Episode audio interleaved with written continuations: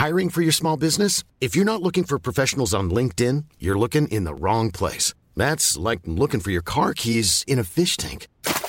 LinkedIn helps you hire professionals you can't find anywhere else, even those who aren't actively searching for a new job but might be open to the perfect role. In a given month, over 70% of LinkedIn users don't even visit other leading job sites. So start looking in the right place. With LinkedIn, you can hire professionals like a professional. Post your free job on linkedin.com slash people today. Dedo en la llaga. Había una vez un mundo en el que nadie creía. Un país de historias inexplicables. Una nación con personajes asombrosos. Santo Tomás tenía razón. Hay que ver para creer. El México increíble. Las verdades que duelen. La voz de los que callan. El dedo en la llaga. Infórmate, diviértete, enójate y vuelve a empezar. No hace falta que me quites la mirada para que entienda que ya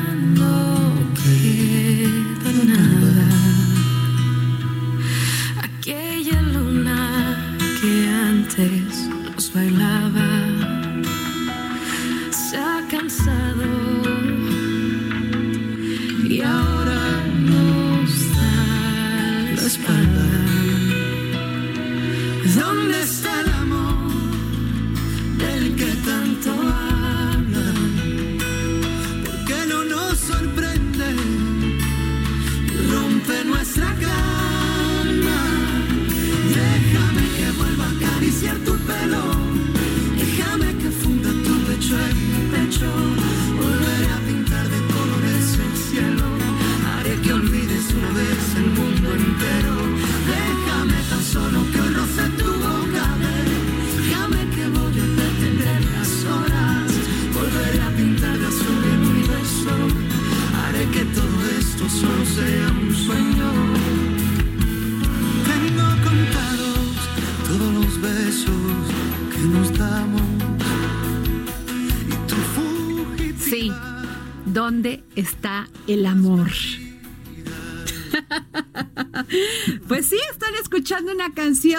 de mi queridísimo novio, Pablo Alborán. ¿Qué tal, eh?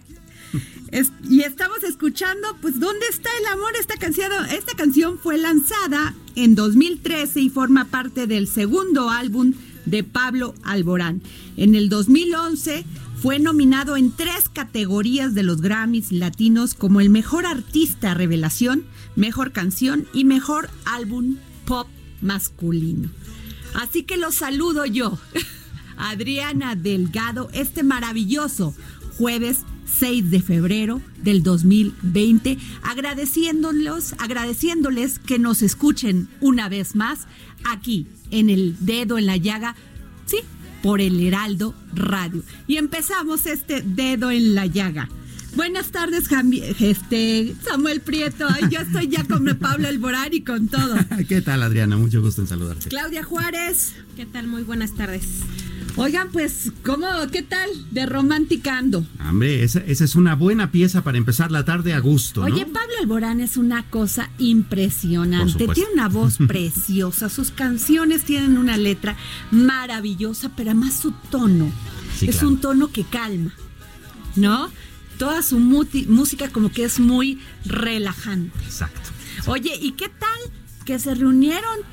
Pues la Jucopo, la Junta de Coordinación Política de la Cámara de Diputados, con el presidente Andrés Manuel López Obrador. Y eso no es nada relajante, pero sí muy interesante políticamente hablando. ¿no? Pues claro, porque es la primera vez que Ah, se correcto. reúnen y es y qué bien por el presidente, porque Claro. fíjate que cuando entró yo entiendo que primero tiene que organizar las cosas, hacer su plan de gobierno y después pues ya entrar en todas estas reuniones, nada más que decían muchos que se había tardado. Y es por eso que tenemos al diputado René Juárez Cisneros, coordinador de la fracción del Partido Revolucionario Institucion- Institucional en la línea para que nos diga de qué se trató esta reunión. Muy buenas tardes, diputado.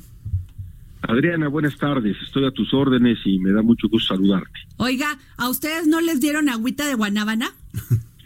No, no, no, Adriana. No, eh, tomamos un chocolatito tabasqueño. Ah. ¿eh? Oiga, porque el presidente dice, ayer me dijo el, el, el gobernador de Durango que Sí. les había dicho el presidente que la agüita de guanábana elevaba las endorfinas, o sea, los ponía de buen humor. Ah, bueno. No, no, no. Lo que sí te puedo decir es que a lo mejor el presidente lo tomó un poco antes porque estuvo de muy buen humor hoy en la mañana en la que tuvo con la Jucopo. Este diputado René Juárez Cisneros, ¿de qué trató esta reunión? Cuéntenos, porque es la primera vez que se reúne con ustedes. Efectivamente, como Junta de Coordinación Política de la Cámara de Diputados es la primera vez y me parece muy muy atinado, ¿eh? me parece muy correcto y muy necesario. Entonces, esta primera reunión de acercamiento, de diálogo, de intercambio de puntos de vista, pues sirvió para que pudiéramos plantearle al señor presidente algunas de las inquietudes de los temas que, están hoy en discusión en la Cámara de los Diputados y, por supuesto, escucharlo a él, sobre todo, para ver cuál es, eh, digamos, eh, qué es lo que él tiene pensado como, como propuestas, como iniciativas, como ideas que tendremos, tendríamos que ver acá en la Cámara. Y fue una reunión, eh, digamos, muy, muy cordial, eh, un- muy respetuosa, y, y me parece que, que este diálogo tiene que ser y tiene que seguir para que pueda tener este sentido de un diálogo constructivo que nos permita llegar a puntos de entendimiento, de encuentro para resolver cosas, resolver problemas del país. Claro. De eso se trata. Entonces avanzamos en eso. Y, ah, por ejemplo, ¿no hablaron de la eliminación del fuero del, al presidente de la República? Mira, eh, eh, hay un hay un tema que está pendiente que tiene que ver con el 108 constitucional eh, para que, eh, digamos, el, el presidente sea juzgado por cualquier delito, no solamente por los llamados delitos graves. Y él insistió en eso, en que él eh, insistiría en que se discutiera ese tema para que, bueno, pues eh, pueda eh, es- estar en esa eh, posibilidad eh, el presidente de la República eh, y no solamente acotado como quedó eh, en la iniciativa anterior que se discutió. Platicamos también sobre la reforma que tiene que ver con ye- elevar a rango constitucional eh, esta política de bienestar que le está impulsando para apoyar a los jóvenes, para apoyar a los adultos mayores y sobre todo que se garantizara, que quedara expreso en la Constitución eh, de dónde se va a financiar, porque si no queda en un buen deseo. Y, y nosotros creemos que temas como estos, que son muy nobles, Ujú. y que es de ayudar a la gente que más lo necesita, pues me parece que tenemos que verlos con simpatía. Vamos a discutirlo y, por supuesto, eh, cuidando que estos recursos eh, se apliquen de acuerdo a la normatividad eh, correspondiente, haya transparencia y no se puedan desviar con, con, con, digamos, con algún interés electoral, que eso pues no le sirve a nadie. Entonces, pero fue un, fue un, un diálogo, este, de- me parece muy útil, ¿eh? muy útil.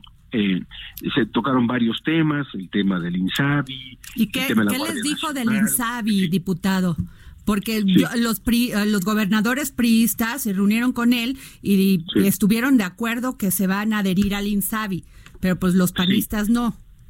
Pues sí, porque así es la vida, en la vida plural de un, como es México, pues unos piensan de una manera y otros de otra. Yo tengo absoluto eh, respeto por la decisión que tomaron la, la gobernadora y los gobernadores, porque mira, A ver, hay una cosa que yo lo- la planteo de principio.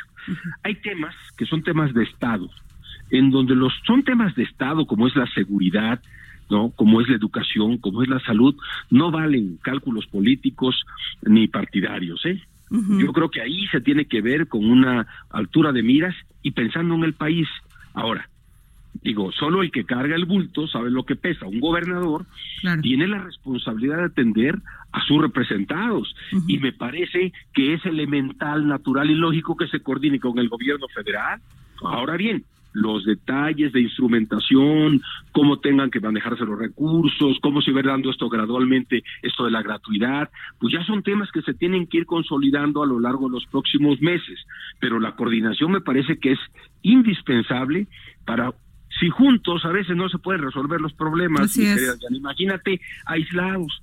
Entonces, yo estoy a favor de que los gobernadores hayan tomado esa decisión, porque a mí ya, me, ya hace 20 años que yo fui gobernador, y cuando uno está al frente de un Estado, uno lo que quiere es resolver problemas claro. de la gente. Entonces de eso se trata. ¿Y cuáles son las, las iniciativas que pues tendrá el PRI en esta en este periodo? Sí, bueno, nosotros ya lo planteamos. Mira, vamos a, ir sobre el tema de cómo contribuimos a que se bajen los niveles de violencia. Uno, que es muy importante. Dos, cómo contribuimos a que la economía crezca para que haya empleo para la gente. Vamos a ir precisamente por una política social que también incorpore una visión productiva, que organice a las comunidades y la gente pueda desplegar sus destrezas, capacidades en sus comunidades, en sus eh, en sus colonias, en sus barrios, para que no sea simplemente una visión eh, asistencialista, es decir, cómo involucramos lo productivo. Tenemos también una visión de protección a los animales.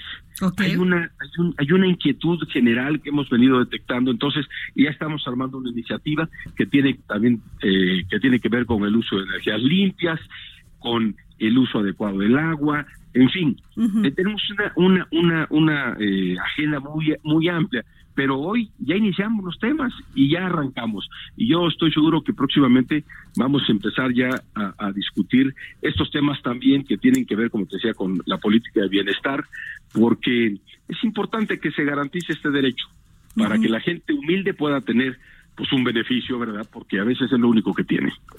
Pues muchas gracias, diputado, por habernos aceptado esta llamada para el dedo en la llaga, porque buscamos a los priistas y nunca nos contestas, ni es muy importante que nos den esta información para la ciudadanía. Y gracias, le, le valoramos mucho.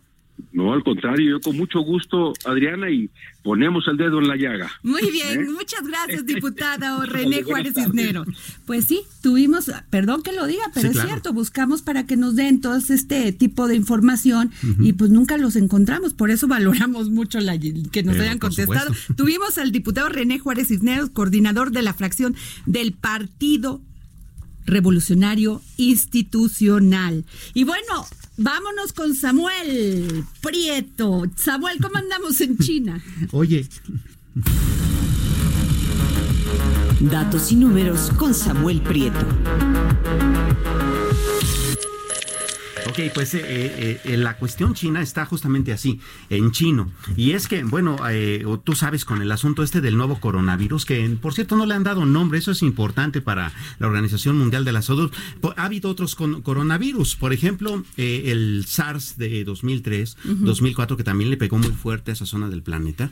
Y entonces, bueno, necesitamos un nombre para este nuevo coronavirus. Básicamente son estos virus que nos dan neumonías muy fuertes, ¿no?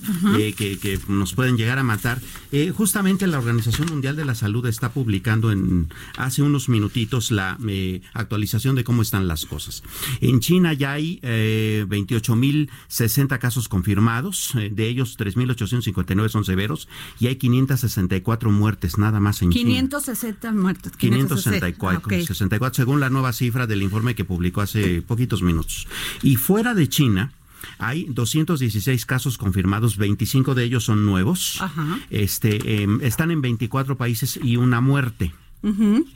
Este, bueno, entonces en China las cosas están muy graves a nivel regional. Este es la alerta es alta y eh, la alerta a nivel global pues ya se está empezando como a complicar. Ahora, viendo estos números, nos dice la, Organización Mundial de la Salud, eh, la tasa de mortandad de este virus, a como se está presentando, va en el 2.2%. Es decir, es baja, ¿no? Es baja. Pero preocupa. Eh, mira, allá en China, eh, tú, tú sabes, desde la ciudad de Wuhan, que es, por cierto, un motor muy importante de la industria automotriz. Que está sobre un río. Y que está sobre un río, vamos, el agua es una, es, es un gran transmisor de este tipo de cuestiones. Este, ellos tienen encerrada en sus casas, literalmente, no estamos este, exagerando nada, a 40 millones de personas, ¿no? Entre, desde los 11 millones que hay en Wuhan hasta hacia las ciudades alrededor y donde hay casos. Bueno, ¿qué son 40 millones de personas? Pues un tercio de la población mexicana de ese tamaño, como para irlo dimensionando, ¿no? Ahora, todavía es muy temprano como para saber qué tanto le va a pegar a la economía china todo este asunto. Pero ya le pegó. Ya le pegó y fuerte. A ver. ¿no? Eh, utilizando como, como, como referencia la experiencia anterior que fue la del SARS, este síndrome agudo respiratorio, que también es un coronavirus que les pegó, eh, en ese tiempo la economía china terminó teniendo por ello un golpe como de 1.2% de su PIB. Ahora, ¿Qué tan importante es eso para el mundo? Bueno, China es el 18% del tamaño de la economía mundial, así de fácil.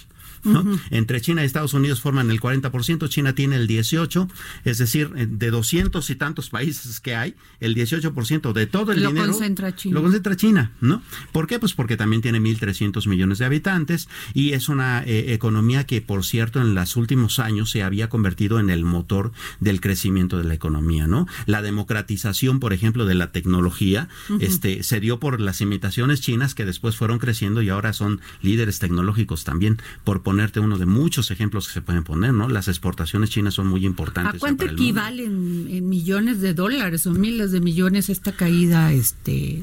Pues eh, el, el, tamaño de la economía china es de 18 18.5 millones de millones de dólares.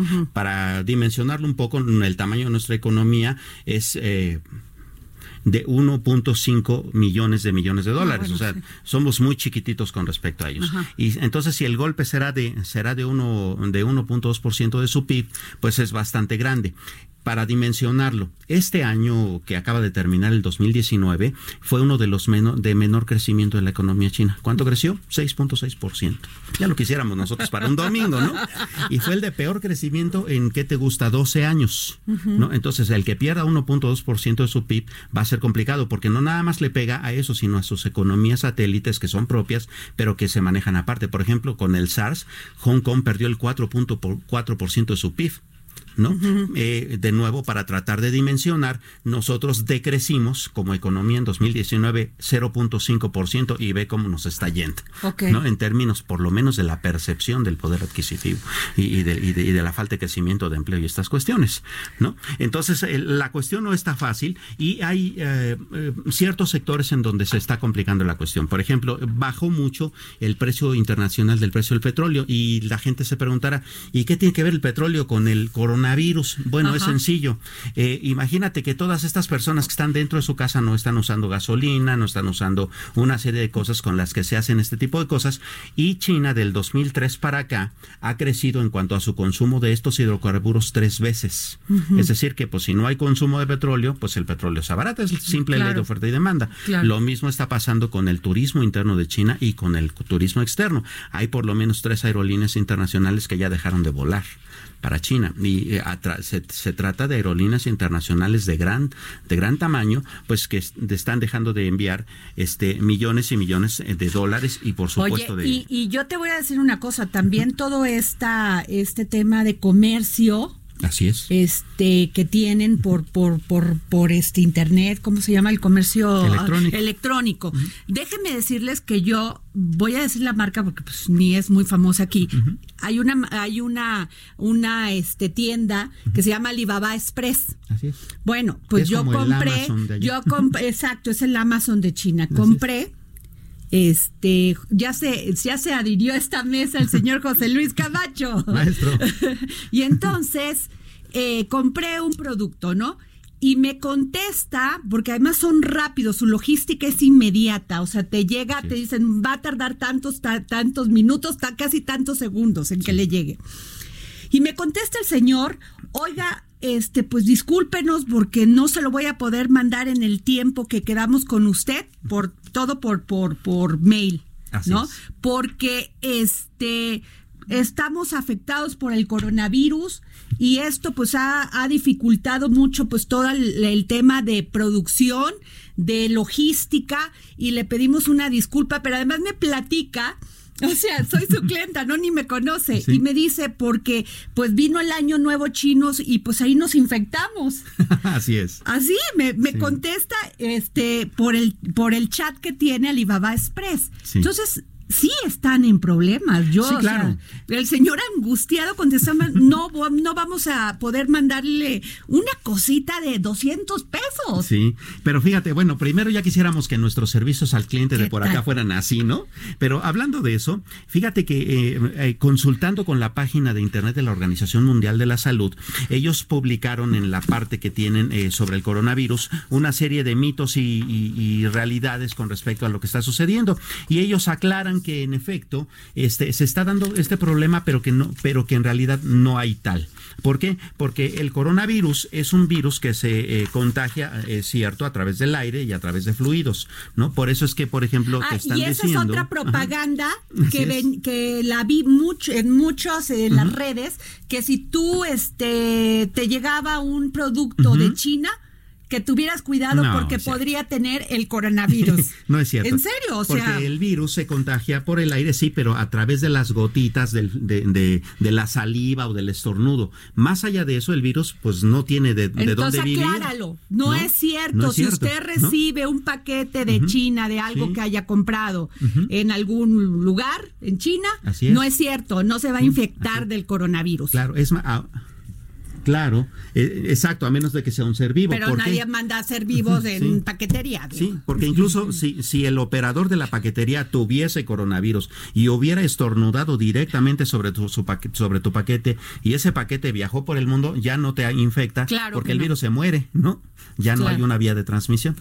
Pues muy bien, Samuel, pues digo, se la están pasando mal. Bastante y mal. Yo Y- y sí le va a pagar a la de- economía Quiero dejar en la mesa, José Luis Claudia, que yo no he visto una política integral de salud por si llega aquí, ¿eh? Todavía no la he visto. Ojalá la veamos. Pues Claro. es que en realidad eh, ya dijeron que no hay como tal, que hay que estar preparados Pues porque sí. en determinado momento va a llegar yo no quiero ver no a alguien infectado política. en el metro de Valderas a las seis de la tarde, a las seis de la mañana.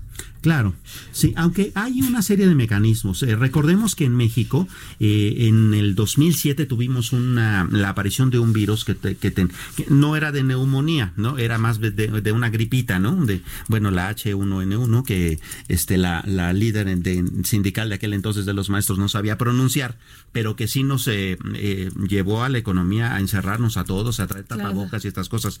Pero más allá de eso, una política técnica, pues habrá que verla, ¿no? Ni- Bueno, ojalá, ojalá la tengamos. No quiero ponerlo en la mesa. Es una pregunta, ojalá. Ojalá. Sí. No, bueno, es una afirmación media pregunta.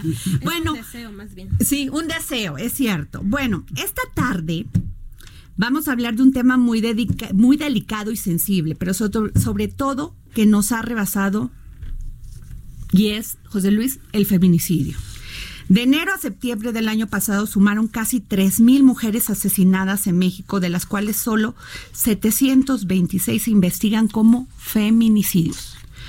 Pero los estados con mayor número de feminicidios son Veracruz, Estado de México, Nuevo León, Puebla y Ciudad de México.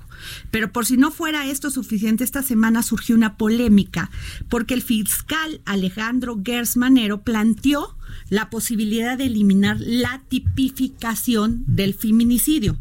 Como era de esperarse, una pretensión de este tamaño no iba a generar más que una polémica tamaño mundo como la que generó y la presidenta de la Cámara de Diputados, Laura Roja, rechazó tajantemente esta propuesta debido a que sería muy complicado de comprobar para los agentes del Ministerio Público. Dijo que en todo caso lo que debe modificarse es la ley y crear un código penal nacional único para homologar los criterios en el país. Pero antes de entrar en materia, le explico brevemente lo que es el feminicidio. Se trata de la muerte violenta de las mujeres por razones de género. Tipificada en nuestro sistema penal como feminicidio es la forma más extrema de violencia con la mujer. Esto quiere decir que siempre va implícito que ataquen un, pues, ¿qué será? Una parte de ser mujer. Claro.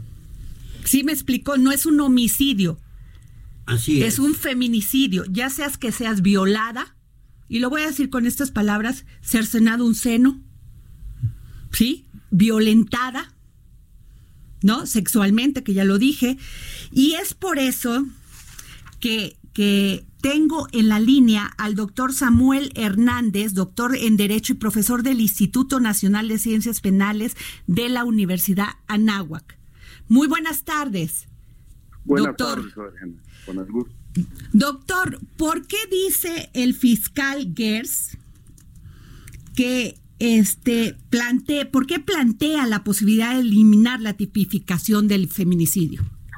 Y Bueno, de lo como- que yo- De lo que yo, adelante, adelante. Lo que yo entiendo es que quiere lograr una tipificación adecuada de un homicidio calificado, lo cual definitivamente yo no estoy de acuerdo. ¿Por qué? Yo creo que es correcto. Yo creo que es correcto. Todo, todas las leyes, todas, todas las reformas legales que, que tienen un origen, que se llama una política criminal. Tiene una historia y tiene un pasado por lo cual se emiten las leyes. Hay una problemática social sí, como la que vimos en Chihuahua, a sentencias internacionales que han condenado a México, como la de Campo Algodonero de Chihuahua también, y entonces han generado estos tipos penales para sancionar de una forma más agravada a las personas que cometen este tipo de delitos. Ajá, pero, pero, y, pero lo que sí es cierto que si lo convierten en un homicidio con un agravante, pues ya es homicidio, cuenta como homicidio y no como feminicidio. Exactamente, porque hay una razón de género, como tú bien lo, lo señalaste hace un momento, ciertas condiciones y ciertas eh, situaciones que deben presentarse, ya sea previa o posterior a, la muerte de la persona, sí, que debe ser siempre mujer, para que se genere el feminicidio. Por ejemplo, cuando se tiene situaciones sexuales posteriormente a la muerte, ¿sí? Entonces también hay un feminicidio. Hay varias situaciones que se regulan tanto a nivel federal y a nivel local. Otra cosa que me llama la atención es que es un asunto que se lleva por ciento de los casos a nivel local. Yo no sé por qué quieren legislar de manera federal.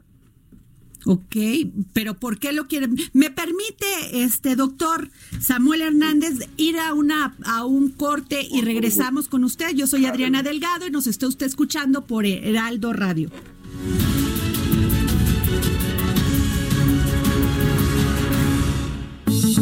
Sigue a Adriana Delgado en su cuenta de Twitter, arroba Adri Delgado Ruiz. Además, te invitamos a enviar tus opiniones y comentarios en texto o por mensaje de audio a través del WhatsApp al 55 25 44 33 34. Y si quieres escuchar El Dedo en la Llaga del Heraldo Radio en cualquier momento y donde quiera que te encuentres, descarga el podcast disponible en Spotify y iTunes.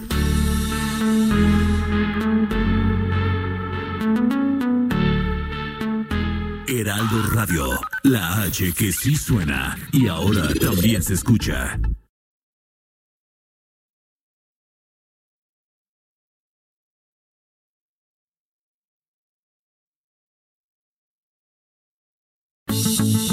Adriana Delgado en su cuenta de Twitter, arroba Adri Delgado Ruiz. Además, te invitamos a enviar tus opiniones y comentarios en texto o por mensaje de audio a través del WhatsApp al 55 25 44 33 34. Y si quieres escuchar El Dedo en la Llaga del Heraldo Radio en cualquier momento y donde quiera que te encuentres, descarga el podcast disponible en Spotify y iTunes.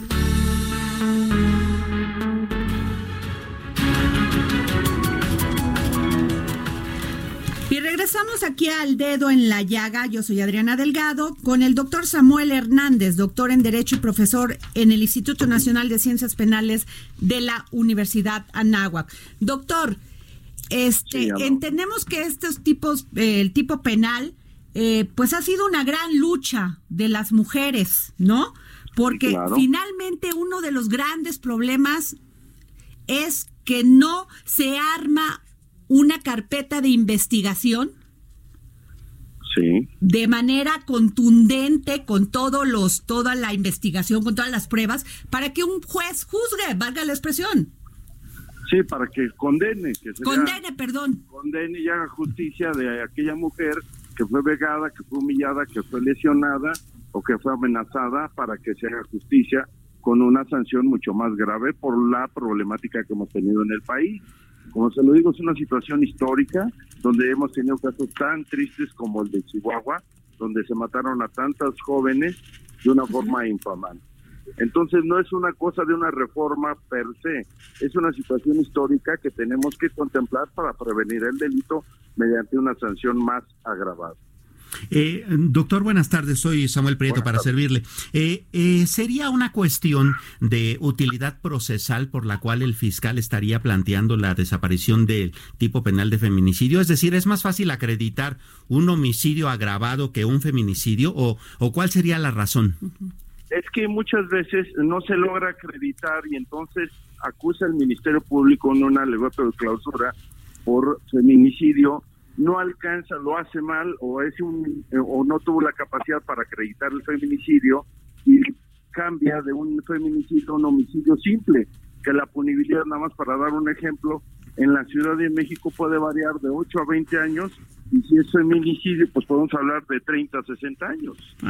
Así de grave es. Entonces, si no acredita los extremos que señala el delito de feminicidio, pues obviamente el asunto pues que hay cambia una situación radical, ¿no? Claro. Eh, José Luis. No, sí, yo le quería preguntar al doctor si el hecho de que el fiscal Germanero trate de convertir al al feminicidio en un delito de homicidio agravado es precisamente una de las posibilidades que da al agresor de que la condena sea mucho menor, ¿verdad? En el caso del homicidio agravado que en el del feminicidio. Eh, yo, el homicidio agravado también tiene sus tintes y es, es, es, pues es elevado, pero el, feminicidio, pues mucho más por las características y los problemas que tenemos. Yo creo que el problema está en la tipificación y en los protocolos que debemos cumplir para acreditar el feminicidio que es, pero yo no creo que con reformas o modificamos la ley para hacerla más asequible y continuamos con un feminicidio. De hecho, hay algo que me llama la atención, la regulación federal y la regulación local es distinta. ¿Por qué unificar? Estoy totalmente de acuerdo, necesitamos un código nacional sí, que sea unificado, que sea el mismo tipo penal y el mismo tipo de sanción. Para mí me resulta inexplicable que tengamos una tipificación en el Código Penal Federal y otro en el local y diferentes sanciones. Claro. Por ejemplo, doctor, fíjese, que la víctima presente signos de violencia sexual, que la víctima se le haya infligido lesiones o mutilaciones degradantes previas o posteriores a la privación de la vida, que existan antecedentes o datos de cualquier tipo de violencia en el ámbito familiar, laboral o escolar, que haya existido entre el agresor y la víctima una relación sentimental, afectiva o de confianza, que haya datos que establezca que hubo amenazas relacionadas con el hecho delictuoso, o sea, feminicidio, acoso o lesiones del sujeto activo en contra de la víctima, que la víctima haya estado incomunicada, cualquiera que sea el tiempo previo a la privación de la vida, que el cuerpo de la víctima sea expuesto o exhibido en un lugar público. Exacto. O sea, que son los elementos del federal. Pero yo creo que básicamente el tema es que no arman bien las carpetas. Bueno, yo, yo me iría más por ese caso, con la experiencia que Sergio ha tenido como agente del Ministerio Público. Creo que ese es, es el problema. Yo creo, como usted le señaló, el dato de mutilaciones, que efectivamente lo vimos en Chihuahua, que las mujeres eran mutiladas de, un, mutiladas de un seno o situaciones de violencia extrema, pues ahí se acredita plenamente con la crueldad.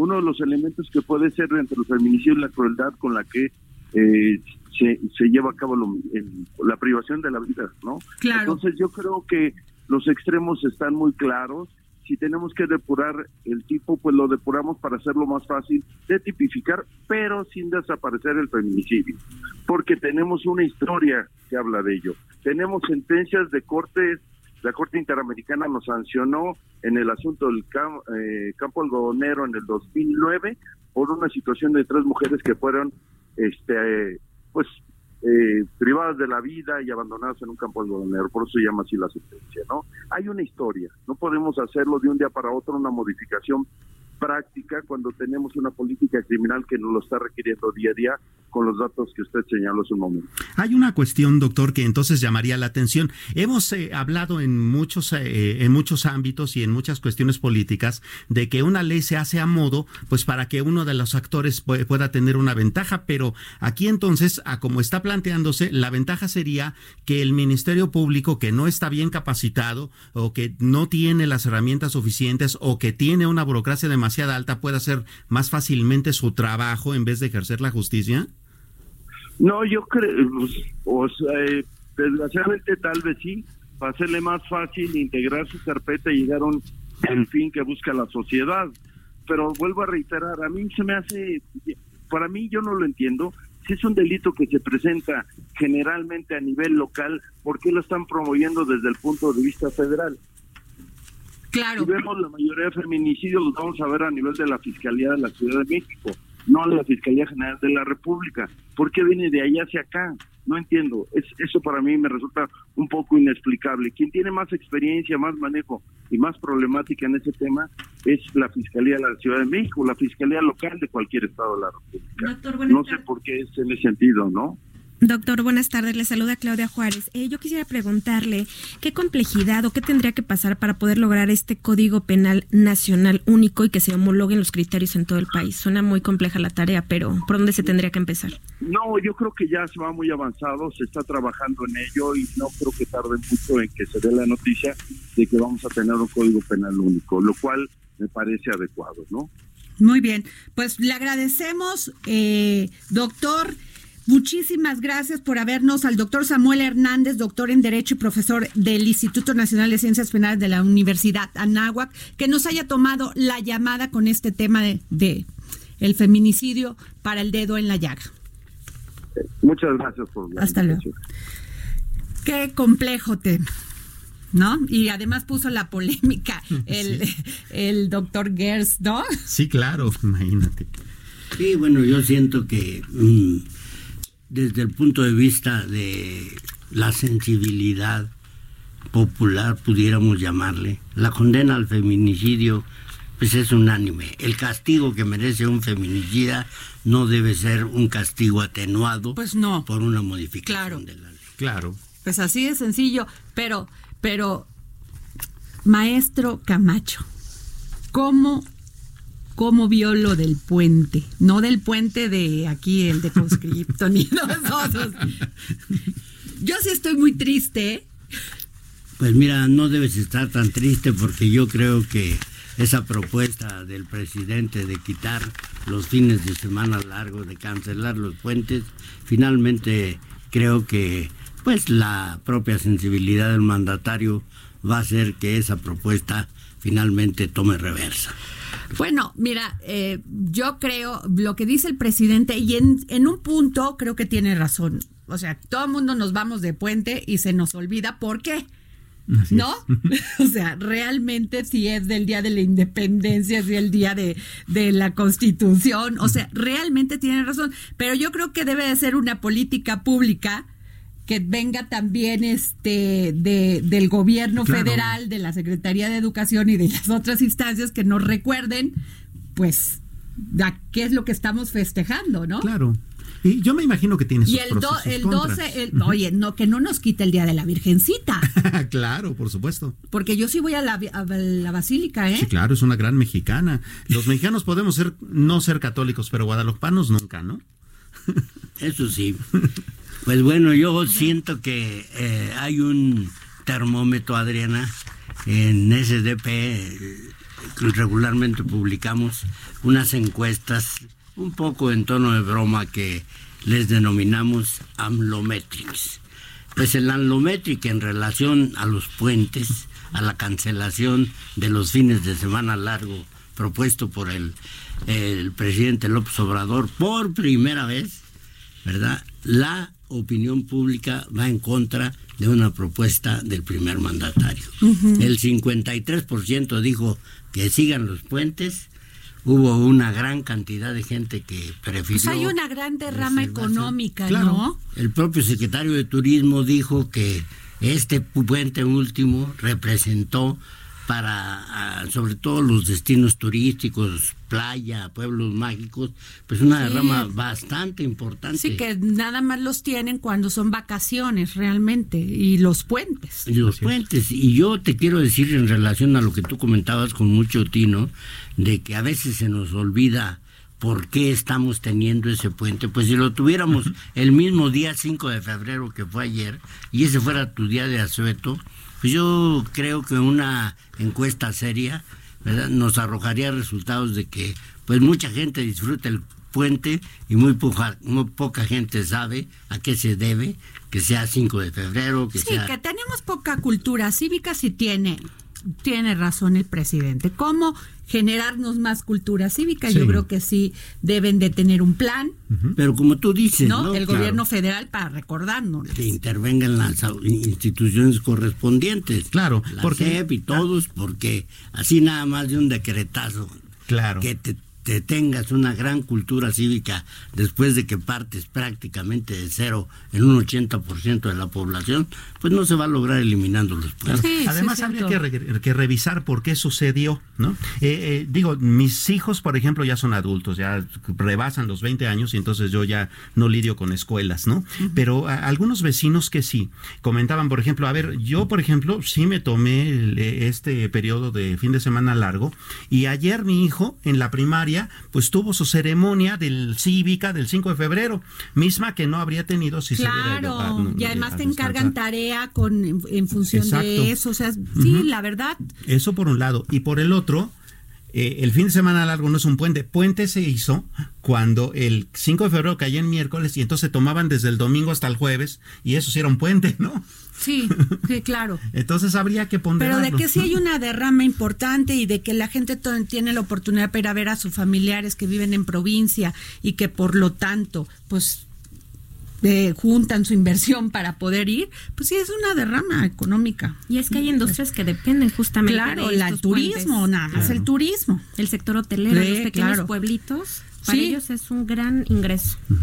Así es, y ahí están ya manifestaciones del propio secretario de Turismo, de la Cámara de los eh, Hoteleros, ¿verdad? de la Cámara de los Restauranteros, de todos los prestadores de servicios turísticos que van a ver amenazados esas, esos días, esos feriados, ¿verdad? En donde, pues, afortunadamente para ellos eran días en los que sus ingresos se incrementaban, pues, de una manera muy importante, Adriana. Pues yo le voy a poner una velita a la Virgen de Guadalupe para que le ilumine a mi presidente Andrés Manuel López Obrador y que no nos quinte los puentes. Pues ojalá, yo también estoy de acuerdo contigo. Yo este también soy guadalupano y creo que entre tú, el Buki, que Eh, siempre va- a vamos todos en meditación, todos orando en este momento, por favor, no. que el próximo 12 de diciembre, entre los que estamos en esta mesa, nos unamos a las mañanitas del Buki en la Basílica de Guadalupe y salvemos los puentes. Muy bien. Bueno, y te invito, José Luis Samuel, a escuchar una investigación especial que Claudia Juárez trae y también nuestros, com- nuestras compañeras del Mercurio, un periódico digital en Veracruz. Pues Adri, Samuel, José Luis, eh, siguiendo un poco con el tema de la, de la entrevista que tuvimos previamente con el doctor eh, de la náhuac, eh, queremos hoy hablarles acerca de un tema que desgraciadamente es muy común en nuestro país y que es el abuso en el hogar. Muchas veces estos abusos derivan en los feminicidios que ya hablamos ampliamente. Les paso nada más un tatito, de acuerdo con el director ejecutivo de la Red por los Derechos de la Infancia en México, Juan Martín Pérez García, 8 de cada 10 casos de violencia sexual se dan en espacios de protección, es decir, en la casa y en la escuela. Muy, muy lamentable este dato. Y pues bueno, hoy les tenemos una entrevista con eh, nuestra colega reportera Natalia Lagunes. Ella, como bien dijiste, Adri, es reportera del, del diario El Mercurio de Veracruz. Y vamos a hablar del caso de una chica que se llama Carmen Abigail, una joven de 19, an- de 19 años que vive esta problemática en carne propia pero que además la situación está entrampada porque no la han atendido en la Fiscalía de Veracruz. Es ella ante esta situación pues hace lo que mucha gente hoy en día toma acciones y lo publica en redes sociales esperando pues justamente un una mano ayuda que, que ¿Pero contribuya qué sufrió, a esta. Claudia? Eh, La acusación de esta chica es que desde que es pequeña su padre pues hace, ejerce o comete abusos sexuales y físicos en su persona, eh, la explota eh, laboralmente, pero además ella tiene una hermana. Esta chica tiene 19 años, pero tiene una hermana de 12. Ella logra salir de casa, pero la hermana pequeña se queda al cuidado de la mamá, que en este caso, como suele pasar en muchas ocasiones, pues no le da credibilidad ni, ni voz a esta pequeña Y entonces, pues esta chica, Carmi, lo que ha estado haciendo es ya interpuso una denuncia ante la fiscalía, ya interpuso la denuncia en redes sociales y después de un largo proceso, más o menos de medio año, ya logró la custodia de su hermana de su hermana, pero eh, ¿qué les parece si encontramos, si vamos directamente con la entrevista que nos concedió nuestra compañera Natalia Lagunes, que ella nos cuente eh, en viva voz qué es lo que está pasando? El día de hoy queremos hablar de un tema que desgraciadamente es muy común en nuestro país, el abuso en el hogar. De acuerdo con el director ejecutivo de la Red por los Derechos de la Infancia en México, Juan Martín Pérez García, 8 de cada 10 casos de violencia sexual se dan en espacios de protección, es decir, en la escuela y en la casa. Por eso hoy vamos a hablar del caso de Carmi Abigail, una joven que mediante su cuenta de Facebook denunció la situación que viven ella y su hermana debido a las constantes amenazas de su padre. Para ello vamos a platicar eh, con la reportera del Mercurio de Veracruz que lleva este asunto y que de primera mano vamos a poner el dedo en la llaga. Ella es Natalie que nos va a contar pues de qué va este asunto y cómo es que están pues siendo perjudicadas y acosadas en esta denuncia de abuso. Natalie, ¿cómo estás? Te saluda Claudia Juárez. Hola Claudia, ¿qué tal? Buena tarde, muy bien, ¿y tú? Bien, también gracias. Pues hay un tema que pues enciende las alarmas y es el caso de esta chica que es abusada por su papá biológico, pero no es auxiliada. Tenemos eh, conocimiento que la Fiscalía ya tuvo en sus manos eh, la denuncia, pero por alguna extraña razón ha retardado la ayuda a esta joven. No sé qué nos podrías platicar al respecto. Sí, mira, eh, bueno, Carmi nos habla un poquito de la situación que está viviendo desde muy temprana edad, desde los 14 aproximadamente, ella tiene 19 años, pues sufría violencia psicológica y física por parte de su padre, ¿no? Tiene aproximadamente seis meses que Carmi eh, enfrenta un proceso eh, legal en contra de su padre.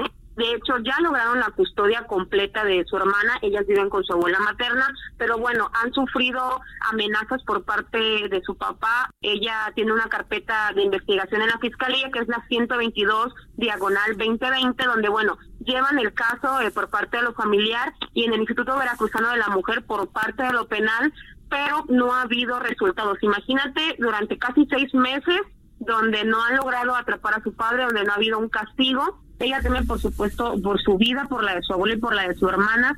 Y todavía las autoridades no han eh, dado a un fallo a favor de ellas, ¿no? Incluso ella comenta en Facebook la, la, noche anterior, ayer, eh, pues toda esta situación, sube las pruebas, los videos, y por presión, ¿no? De la fiscalía, ella decide bajarlo cerrar sus redes. Resulta que, bueno, quienes llevan su caso la regañan, y dicen que no tenían por qué exhibirlos de esa manera, pero prácticamente eh, Claudia ahí está desesperada, ¿no? Pide incluso ayuda al gobernador de Veracruz, Cuitlavo García Jiménez, para que tomen el, caso, para que las ayuden y bueno, no quiere convertirse en una víctima, un víctima más de los feminicidios que han azotado a Veracruz, ¿no? Porque prácticamente su papá la ha amenazado de muerte si sigue con este proceso en su contra.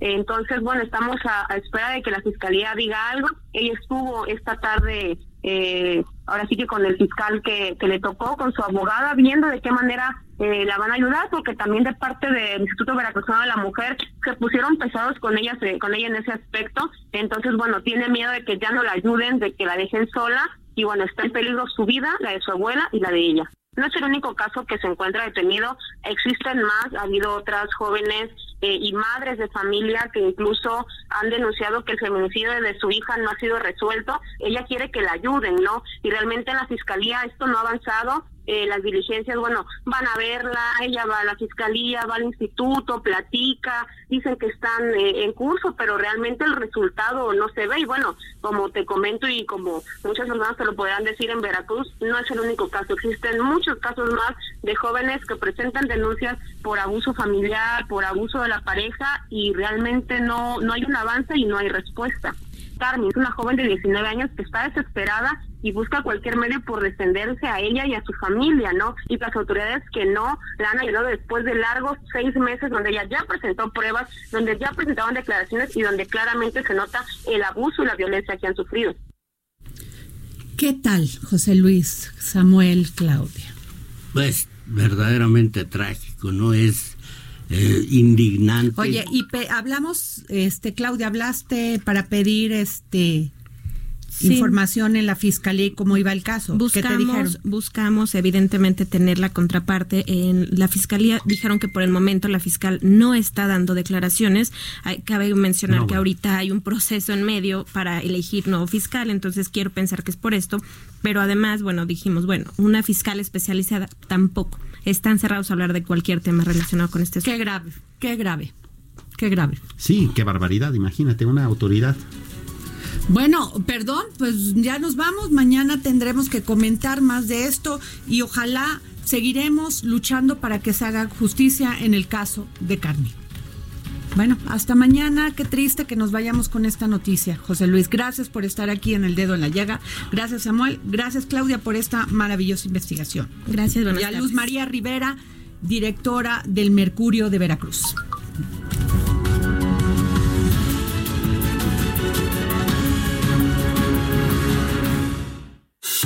Esto fue El Dedo en la Llaga con Adriana Delgado. Heraldo Radio. La HCL se comparte, se ve y ahora también se escucha. Even when we're on a budget, we still deserve nice things. Quince is a place to scoop up stunning high-end goods for 50 to 80% less than similar brands. They have buttery soft cashmere sweaters starting at $50, luxurious Italian leather bags, and so much more. Plus, Quince only works with factories that use safe, ethical, and responsible manufacturing. Get the high-end goods you'll love without the high price tag with Quince. Go to quince.com slash style for free shipping and 365-day returns.